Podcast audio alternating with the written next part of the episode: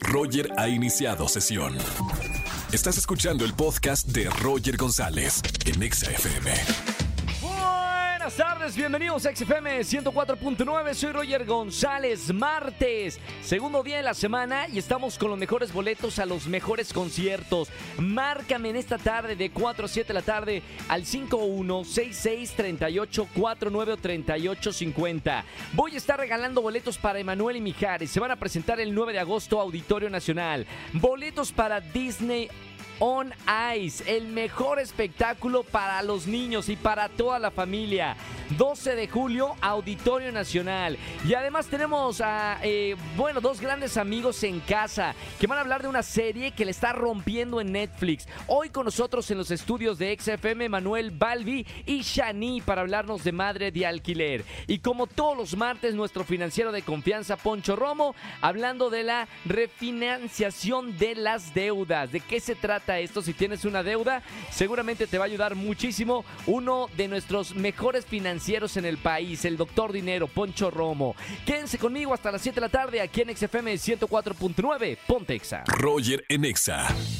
Seguimos en XFM 104.9, soy Roger González. Les voy a recomendar una serie que la verdad está rompiendo en Netflix. Número uno a nivel global. La serie de habla no inglesa número uno y se llama Madre de Alquiler. Y tengo la suerte de estar aquí en la estación de radio con Shani. Bienvenida Shani, ¿cómo estamos? Ay, muy contenta Roger. Súper feliz de estar contigo. Igualmente, qué gusto conocerte y felicidades por, por este proyecto porque vas encabezando a un grupo de, de grandes actores, eh, actrices y una producción bastante importante hoy en Netflix, ¿eh? Felicidades. Muchas gracias. Y por el otro lado tengo a un gran amigo, Manuel Balbi, otra vez aquí en la radio. ¿Cómo estamos, Hola, Manuel? Roger, pues muy feliz, muy contento de venir a platicar sobre este proyecto Madre de Alquiler contigo, que siempre traemos buenos proyectos para chismear. Claro, bueno, y a- aparte que, que esta serie está en número uno a nivel global, la gente le está gustando mucho la historia y estamos hablando fuera del aire que es un tema pues muy delicado, ¿no, Manuel? Bastante delicado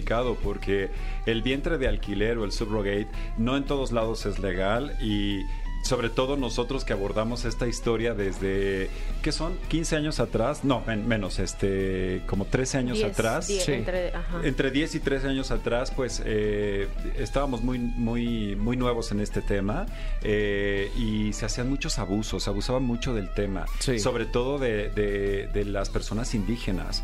Y creo que en esta serie estamos levantando bastante bien la voz para, para de alguna manera decirle al espectador, oye, mira, eh, concientízate, sensibilízate y pon un tema en la mesa para poderlo discutir, porque hay que regular muchas cosas respecto al tema del, de- del vientre de alquiler. ¿Cuál, cuál es el verdadero problema que hay eh, eh, del vientre de alquiler, Shani?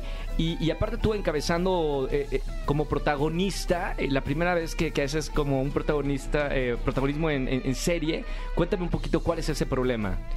Eh, pues son varios problemas los que giran en torno a la historia. Por ejemplo, también está la discriminación y el tema de racismo.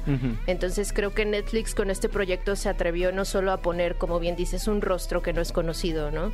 Eh, sino que también está tocando temas que las personas están identificando, porque por ejemplo, en el tema de la discriminación, el mismo proyecto dice que no es específico de un sector, o sea, no es que solamente, por ejemplo, los güeros discriminen a, a los morenos, no, sino que también es a la inversa. Sí. Entonces hay un ejemplo muy claro en la serie donde la cultura que se está respetando, mi cultura totonaca, que es mi descendencia, eh, discrimina a uno de los bebés por ser rubio. Claro.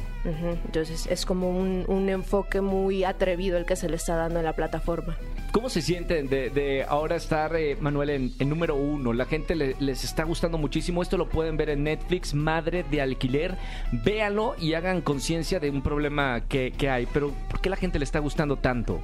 Eh, fíjate que estas cosas nunca sabes de dónde vienen. Es algo como medio mágico. Es, es supongo que empatizan mucho con la historia. Hay un tema también y es que se pensó originalmente o se ha pensado originalmente como un melodrama. Sí. Pero Netflix mismo hace un par de años aproximadamente presentó lo que es el, el- el área que se llamaba ¿Qué dramas?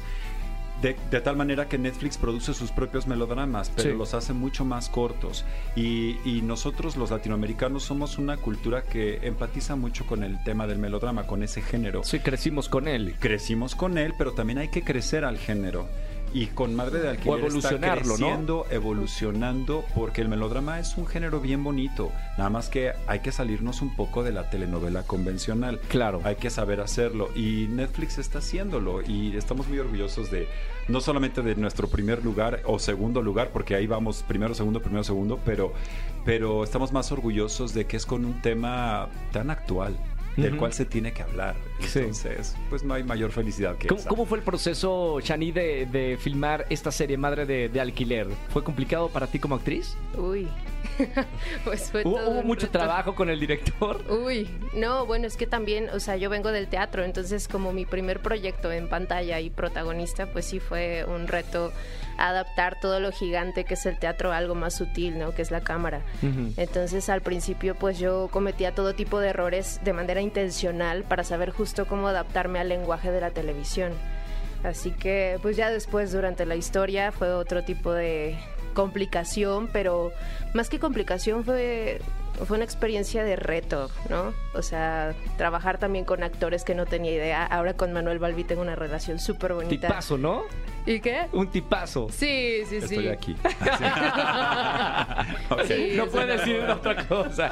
No, pero de verdad es, es un elenco muy bonito, ¿no? O sea, para contar una historia de tanto corazón necesitábamos actores que realmente sintieran una historia eh, muy, muy linda. Más allá de que es un, un problema, eh, hablamos de sentimientos de seres humanos. Claro, mira, en toda historia eh, es muy bonito y muy agradecido contar con actores y actrices con cancha. Sí, claro. Bueno, así lo digo yo, porque siempre aprendes algo, pero también siempre aprendes algo de la gente que apenas va empezando. Claro. O sea, voltear a ver a Shani, eh, conocerla. eh, yo sí me imaginaba, dije, trataré de ponerme en sus zapatos porque de repente entrar por primera vez a un producto audiovisual, aunque tengas carrera de Sí, actriz, claro. pero en este caso el teatro al audiovisual, pues es muy distinto y es, un, es una responsabilidad muy grande. Entonces, creo que siempre fui muy empático con ella. eh, intercambiamos muchas escenas, nos escuchábamos, eh, platicábamos fuera de set. Entonces, fue algo, algo muy bonito, muy enriquecedor y le auguro mucho éxito porque Shani es muy entregada, es muy apasionada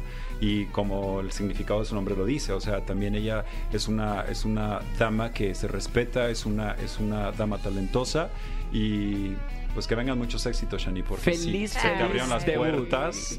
Qué, qué bonito, ¿no? Un debut eh, ya en la pantalla chica a nivel global y tener este eh, primer lugar. eh, felicidades y que sean muchos, muchos más. Ay, qué bonito. no me van a llorar. Bueno, Yeah. no se la pueden perder. Madre de alquiler en Netflix. Gracias, Manuel Balbi, por estar aquí, hermano, como siempre. Gracias, Roger. Shani, muchas felicidades, mucho éxito. Y a la gente que nos está escuchando, vaya a ver esta noche Madre de alquiler en su televisión, en Netflix. Disfrútela de, de un problema actual. Gracias por estar aquí en Exa. Roger en Exa. Y como todos los martes de finanzas, está el doctor Dinero con nosotros, el ingeniero Poncho Romo. Bienvenido, amigo. Hola, ¿qué tal, Roger? Muchas gracias. Estamos en martes de finanzas aquí en Roger en Exa para hablar acerca de, de las finanzas personales, de cómo podemos aprovechar mejor nuestro dinero. Y en esta ocasión tenemos un tema muy interesante porque es una pregunta que llegó a mis redes sociales. Les recuerdo que estoy como Alfonso Marcelo R, estoy en Instagram y Facebook y estoy en Twitter como PM Finanzas. Y Leonel, que me escribió, dice: Un banco que no es el mío me ofreció refinanciar mis deudas. ¿Es bueno? ¿Lo debería aceptar? Aquí está muy interesante porque hay dos cuestiones. La primera es que, eh, bueno, Leonel, si nos estás escuchando, te voy a solicitar que me mandes más información, también eh, igual por, eh, por mis redes sociales, para, eh, en tu caso en particular, poderlo platicar. Y la otra cuestión es que justamente vamos a aprovechar el día de hoy para hablar de refinanciar las deudas en términos generales, en qué nos debemos de fijar, qué si nos conviene y no nos conviene, porque no siempre nos conviene. Ese es el primer tema. Ahora, si alguien se está preguntando, bueno, ¿qué es eso de refinanciar? Es que luego aquí leen que los financieros utilizamos palabras muy rebuscadas, pero las empresas en general luego reestructuran sus deudas, refinancian sus deudas, pero al final de cuentas esto es, yo tengo una deuda, ¿cómo le hago para pagar menos intereses o también para que mis condiciones sean mejores? En otras palabras, vamos a suponer que yo tengo una deuda por ahí de 12 mil pesos y estoy teniendo problemas para pagar porque los intereses son muy altos y cada vez me están cobrando más. No me es posible pagarla por completo.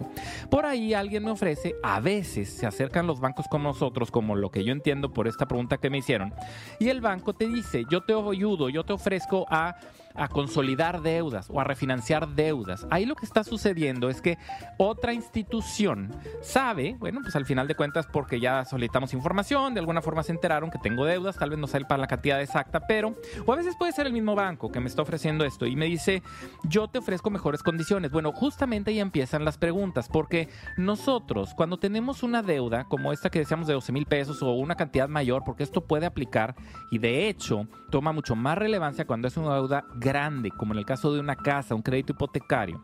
En ese momento necesitamos revisar cuáles son las condiciones de esta nueva deuda con la cual vamos a sustituir.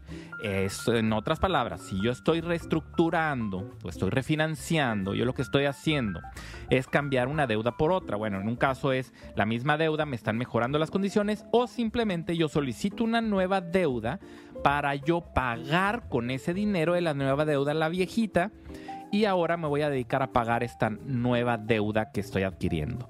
¿Cuándo sí me conviene y cuándo sí es una buena propuesta? Bueno, si me están ofreciendo menor tasa de interés, sería la pregunta más obvia. Si en la primera deuda, la cual yo estoy pagando ahorita, me están cobrando una tasa de interés de un 30% anual, por ejemplo, y en la nueva deuda me están ofreciendo que esta, eh, esta deuda, por la misma cantidad que es la que yo sigo debiendo al otro banco, por un 20%, estoy dando un ejemplo ficticio, no es que sea exactamente así, estoy redondeando los números nada más, pero entonces la primera la, tengo al 30%, esta segunda está al 20%, entonces digo, sí me conviene. ¿Por qué? Porque voy a pagar menos intereses. Pero también hay que preguntarnos algunas cosas más, como por ejemplo, ¿cuáles son las comisiones?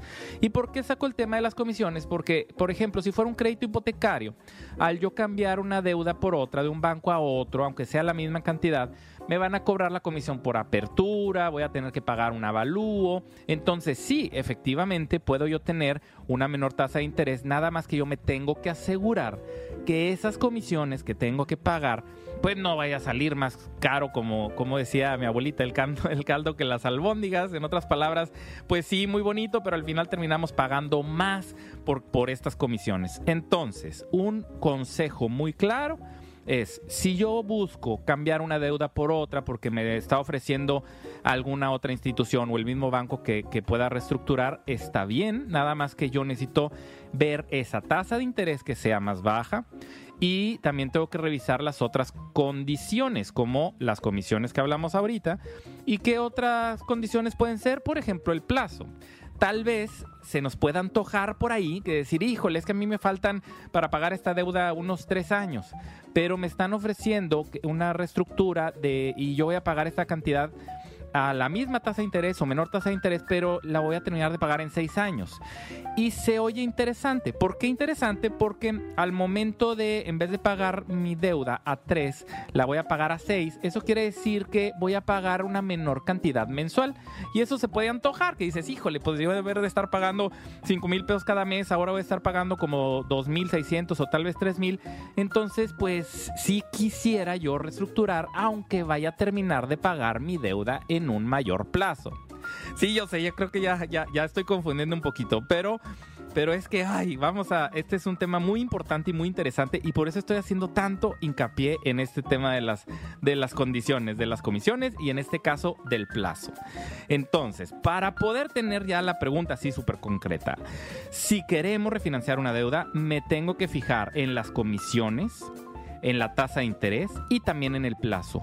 Que no nada más digamos, ay, bueno, este es un, eh, eh, la voy a terminar de pagar en más tiempo y entonces pago menos. Bueno, que estemos eh, comprometidos y que sepamos que eso va a tener un costo porque vamos a tardar más tiempo en pagarla. Entonces, ¿a, cuál es la, la, la, la, cuestión aquí importante que le tenemos que decir aquí a Leonel? Leonel, bueno, por favor escríbeme para ver tu caso en particular, pero que sepamos que sí es bueno refinanciar una deuda, sí se vale hacerlo y es una buena opción siempre y cuando las condiciones sean mejores. Y pues muchas gracias, así terminamos el día de hoy con, eh, con Doctor Dinero. Nos vemos el próximo martes para seguir platicando acerca de finanzas personales y cómo tener una vida financiera más sana. Saludos y nos vemos. Gracias, Roger. Chao. Gracias, Poncho, por esta información y hasta el próximo martes. Nosotros seguimos con la mejor música de la radio, Pontexa. Roger en Exa. Familia, que tengan excelente tarde-noche. Gracias por acompañarme en la radio. Soy Roger González. Los espero en todas las redes sociales. Roger GZZ. Ahí estamos en Trends, la nueva aplicación de Meta. Es la, de moda, ¿no? Todo el mundo está ahí escribiendo y escribiendo. Buena onda la gente que ya se sumó a poquito de llegar a 100 mil seguidores en Trends. Mañana nos escuchamos a las 4 de la tarde aquí en la Estación Naranja. Gracias por permitirme entrar a su casa, a su trabajo, donde quiera que escuchen la estación de radio. Mañana de confesiones en la Estación Naranja. Que tengan excelente tarde-noche. Chau, chau, chau, chau. Escúchanos en vivo y gana boletos a los mejores conciertos de 4 a 7 de la tarde por Exa FM 104.9.